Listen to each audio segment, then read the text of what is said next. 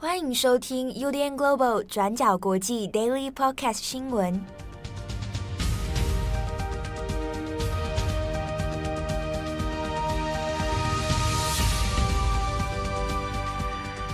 Hello，大家好，欢迎收听 UDN Global 转角国际 Daily Podcast 新闻。我是编辑七号，今天是二零二一年十一月十七号，星期三。好，今天的 Daily Podcast 新闻呢，会由七号来一个人帮大家来主持啊。先前有看到听友很紧张的来这个 p o c a s t 这边留言问说，哎，怎么最近 Daily 好像很少听到七号？该不会他发生什么事情了吧？好，哎，在这边跳出来证实哈，我还健在。好，那今天的 Daily 呢，好，那来跟大家分享几个重大的国际新闻哦。首先第一条，我们还是来更新一下，在拜习会。拜登跟习近平的线上高峰会之后，那后续还有哪些讨论？那有关于线上高峰会的内容，昨天呢，转角国际已经出了一篇蛮详尽的内文报道。那相信大家也都有注意到，昨天在开始，大概有很多中文媒体也在做这个相关议题的讨论。那光是在标题上面的设定，其实大家侧重的点也都不太一样哦，也是很多蛮微妙的方式的哦，比如说到底。拜登有没有讲诶反对台独或者是其他的内容等等？中间当然就会有一些诶媒体选材还有撰稿人的一些眉角在里面哈，这个大家可以自己来判断。那转角昨天其实我们设定的角度觉得还蛮不错，大家可以来参考一下，到底内容上面哪些是不断被重复提出的，那哪些有讲，哪些没有讲？好，那我们应该解释的蛮清楚的。好，那今天要来稍微更新的一部分呢，是在于说，因为昨天啊，在这个拜登、习近平碰面线上碰面的时候呢，那在美国的时间因为是深夜啊，好，所以呢，隔了一天，那就在美东时间的十六号，那拜登就要飞到新罕布夏州啊，那刚好还是去那边要宣传一些相关政策法案啊等等的一些事情。那当然，很多现场的记者也是逮到机会哦，来问一下拜登在前一天的这个跟习近平的线上高峰会，那有一些事情好像还没有说得很清楚。啊，那还没有做出更多明白的讨论，那就来这边来赌拜登。其中就有问到一点，就是说关于台湾议题哦，就问到说啊，那在台湾议题上面，呃，这一个拜习会之后，到底有没有一些进展哦？实质的一个进展，特别就在有关于所谓的独立或不独立这件事情上面啊，那就问到拜登的态度。那拜登的回应其实蛮巧妙的，那当然。大家可能已经有看到，有些中文媒体也在讨论哦，有解释到说，美国不鼓励台湾独立，但是呢，它是独立的，由他来自己做决定啊。他这边用的他是 it 啊，那当然这样的说法似乎还是没有讲得很清楚啊。当然，很多记者呢也在去做追问啊，那就问到拜登说，那这个所谓的他独立这件事情是怎么一回事啊？那拜登才又改口说，他说的是说他们决定。啊，他们指的是台湾啊，他们啊，并不是美国来决定，所以他讲到的是说，他并不是说鼓励独立，而是鼓励他们在依照台湾关系法的要求，那做该做的事情。好，所以他完整的对话里面，其实也蛮有趣的是，有一些媒体会侧重于，特别在中国的相关媒体啊，就会强调说啊，那个美国并不鼓励独立啊，那这个当中。的确，话有这样说，但是少了后面一句是说，依照台湾关系法的内容，那台湾可以自己做决定啊。它重点是台湾做决定，而不是由一个另外国家来鼓励你这么做。所以，这也就是拜登后来去强调的是，美国在这方面的政策其实一贯的是没有改变的啊。他这个讲的也的确是事实。美国在处理两岸关系或者美中台三边关系的时候呢，那原则上依照三公报一法案啊，这个法案是台湾关系法。那在立场上面的确会采取这样的态度。不过呢，有关于这个问题，大家也可以来思考一下，到底美国总统有没有说过支持或不支持台独这件事情，它的实际重要性真的有这么大吗？如果他是在一个外交场合，在一个其他非正式的场合也好，那并不是书写在正式的公文书里面或者公报里面的话，那这件事情。就算拜登有没有说过，到底实质上有没有真的这么影响力这么大哦？而且实际上，如果我们观察美国的对呃两岸政策的态度里面，其实也可以看得出来，这一直是一个动态的过程。好，它其实是会在不同的议题上面，可能会有点像是在呃天秤的两端哦，一下加砝码，一下子拿掉砝码。所以呢，与其特别着重在于他到底有没有那天说出啊台独不台独这样的事情，还不如来看一下那美国实际上在台面之外，他们在做哪些外交、军事、经济方面的措施哦。否则的话呢，掉进那个文字的迷障里面，反而更容易迷失在美中台三边关系的这种诶官方语言当中。好，那也就是有趣的就在于说，拜习会之后。那当然，美国记者里面其实也很多人关心一件事情，就是拜习会中没有谈的关于北京冬奥，到底美国要不要抵制北京冬奥？那先前其实一直有些释放一些风向去刺刺探拜登说，哎，到底美国要对这件事情是要加入抵制吗？哦，那到底要怎么做呢？那拜登曾经在一个口语的回答上面就曾说过啊，呃，他会来处理啊，那到底怎么样处理？其实也还没有一个明确的。表示哦，不过呢，就在这个最新的一个报道，是由《华盛顿邮报》透过一些政府内部的知情的官员啊，那就透露了一些相关资讯，说有可能拜登政府会在月底之前来宣布针对北京冬奥实施外交抵制。那这一个外交抵制的决定呢，啊，会让美国的其他盟友啊来知会他们。那要不要跟进？大家可以自己来判断。好，那这边讲的外交抵制指的是说，选手还是可以去参赛哦，这个没有问题。但是呢，政府官员、官方的任何代表都不会出席这一个北京冬奥啊。那当然，他也是会对外宣布说，美国会执行这样的外交抵制。好，那这个是由华邮这边还有相关的记资深记者哦，掌握内情之后所对外透露的风声，有可能会在月底前来宣布。那因为如果把抵制哦做成是像诶全面就禁止出赛啊，那全面抵制的话，那当然很多人会担心说，那对于运动选手来讲，他的权益其实也是受损的。那很难说你有一个圆满的办法让所有的运动员都能够心甘情愿的哈说啊，那一起来抵制哦。所以，已有的呃共和党或民主党的议员里面啊，两党都有，其实提出一些不同的思考办法啊，比如说，诶，那我们就发动外交抵制啊。这发动外交抵制大概是目前比较可行性的做法哦，就是选手权益不会受损。但是同时呢，在政治外交上面，它也有达到抵制的一个象征意义。那或者是说，诶，去施压说让比赛能够延期啊，那这也是一种方式。或者说干脆就不要在北京举办啊。那当然，这两个现阶段来讲，大概是不太可能啊。哦，那特别是说移到其他地方举办，这个我想中国也不太可能会同意哦。这个姿势体大，面子实在是挂不住啊。那另一方面呢，像是共和党的议员，像啊 Rubio 啊，这个大家比较熟悉哦，有据说哎，去向国际奥委会去施压，说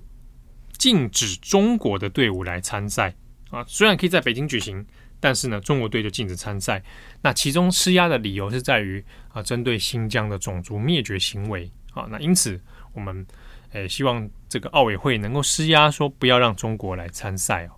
好的，那以上是有关于美国在拜习会以后的相关补充讨论。下一则，我们来看一下加拿大。那加拿大呢，这两天在卑诗省这里啊，加拿大的西部这边，那因为连续两天的豪雨，那现在状况其实受灾蛮严重的哦，水灾呢其实已经相当泛滥了。好，那虽然呃，好险是说现在的这个已知的伤亡人数其实并不多，现在已知是有一人死亡。不过呢，在交通方面哦，受到蛮严重的影响哦。那可以看到，从这个相关新闻的图片里面呢，也可以找到说，哎，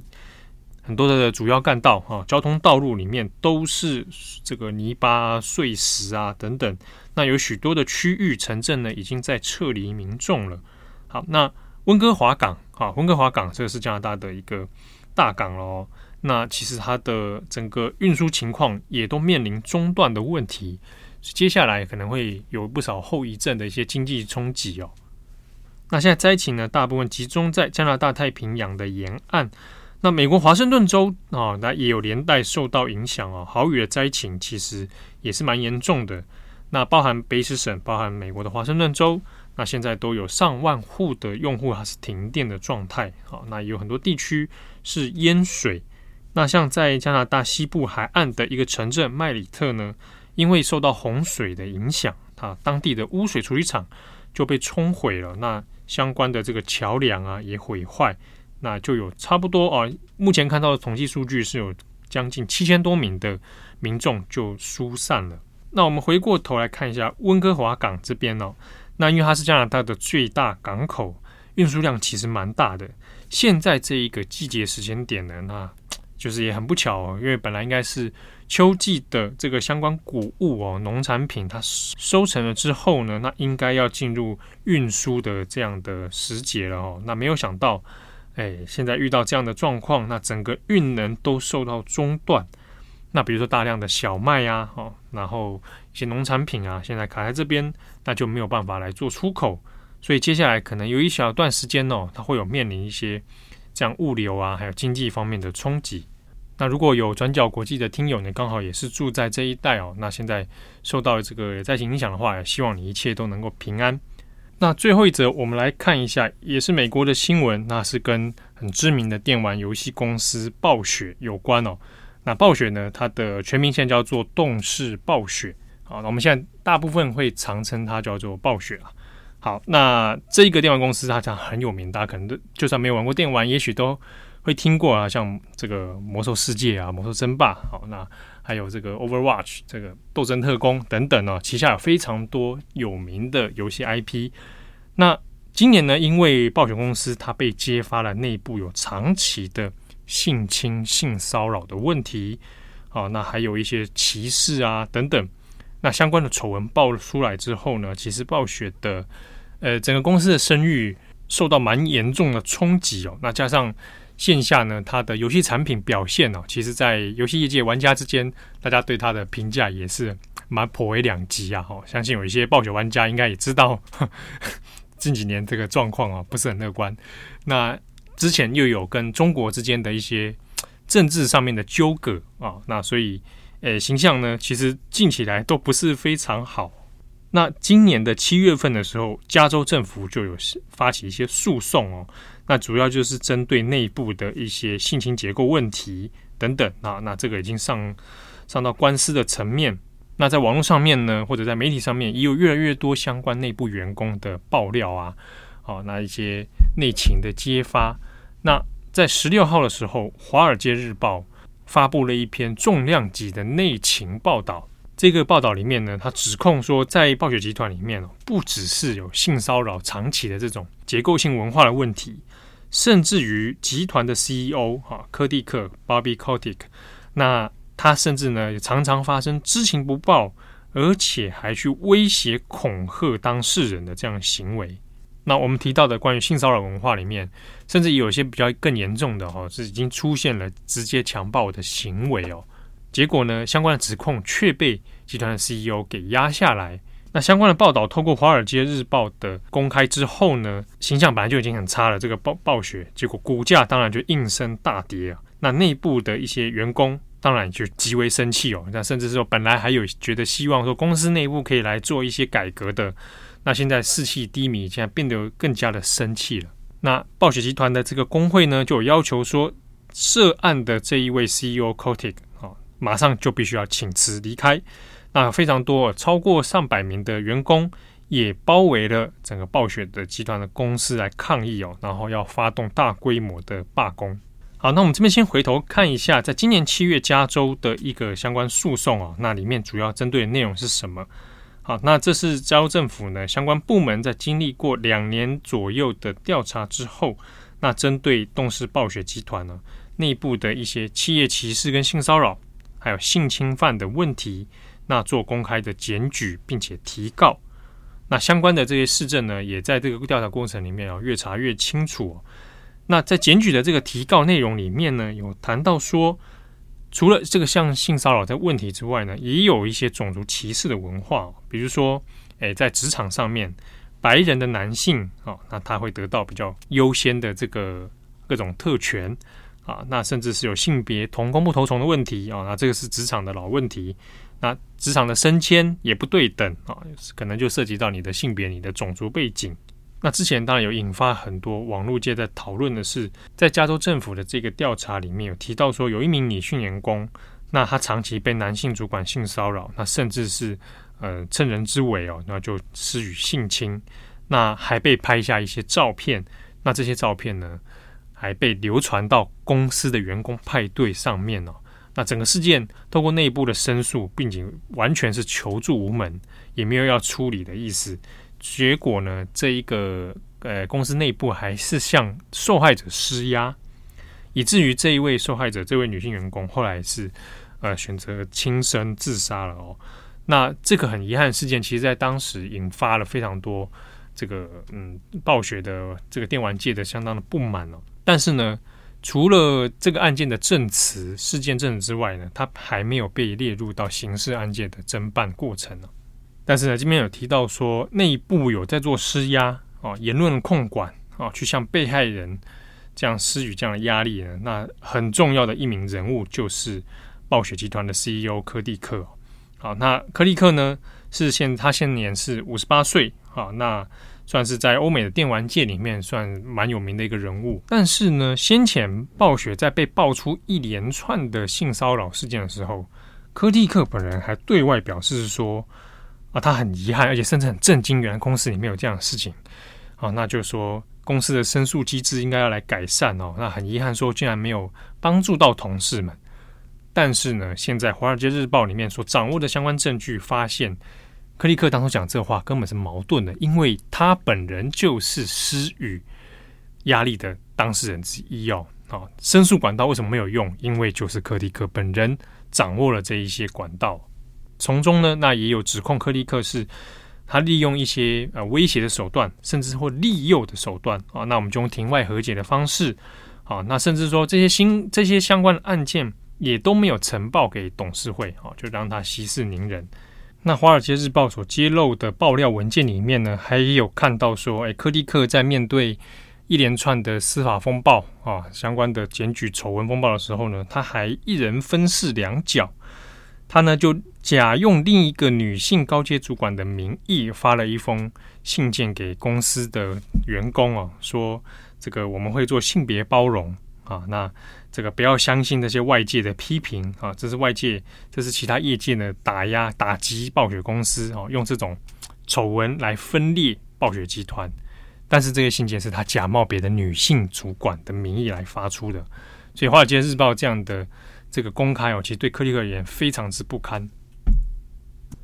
好，那有关这一个《华尔街日报》对科技克的相关指控以及。这个暴雪集团的来龙去脉哦，大家可以参考今天的过去二十四小时。那我们在网站上面都有更详尽的文字报道，欢迎大家来参考。那么我是编辑七号，祝福大家有美好的一天，我们下次见喽，拜拜。